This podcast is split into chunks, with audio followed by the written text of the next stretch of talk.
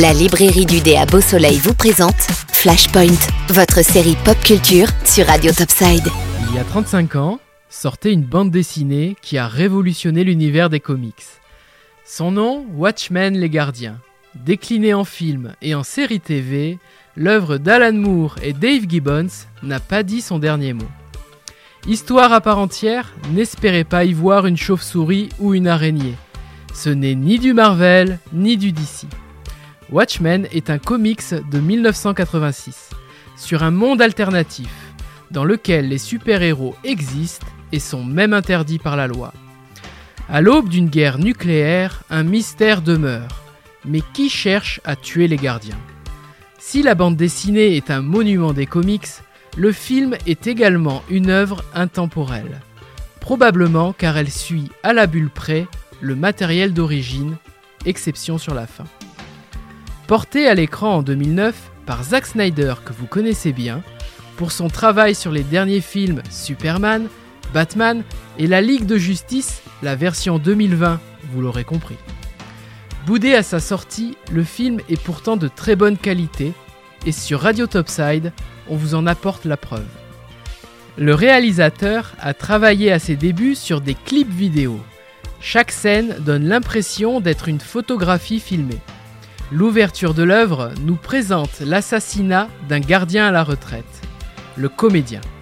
Si on ignore l'identité et les motivations du meurtrier, l'intensité du combat et les ralentis donnent clairement le ton du film. Attention, violence. Citons également une scène d'amour sur fond d'Alléluia de Léonard Cohen entre Spectre Soyeux et le hibou. Et on peut dire que lorsque les costumes tombent, les courbes défilent dans le vaisseau volant Archimède. Attention les yeux. La naissance du docteur Manhattan est également un moment d'anthologie. Outre la tension de la scène, cet être devenu quasiment divin se retrouve dénué d'empathie et sa volonté de quitter la Terre pour Mars démontre le peu d'intérêt qu'il porte à l'humanité. Est-il vraiment impliqué dans le futur holocauste nucléaire du film?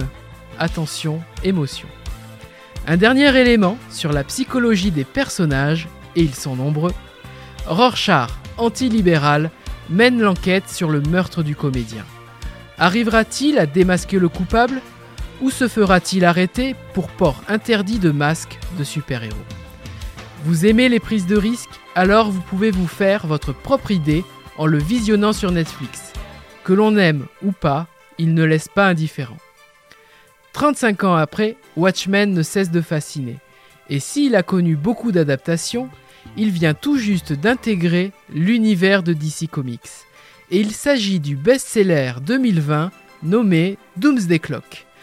À défaut de le retrouver dans un prochain Flashpoint, vous pourrez le feuilleter à la librairie du dé. La librairie du dé vous a présenté Flashpoint, votre série pop culture sur Radio Topside. La librairie du dé, 4 avenue du Général de Gaulle à Beau Soleil.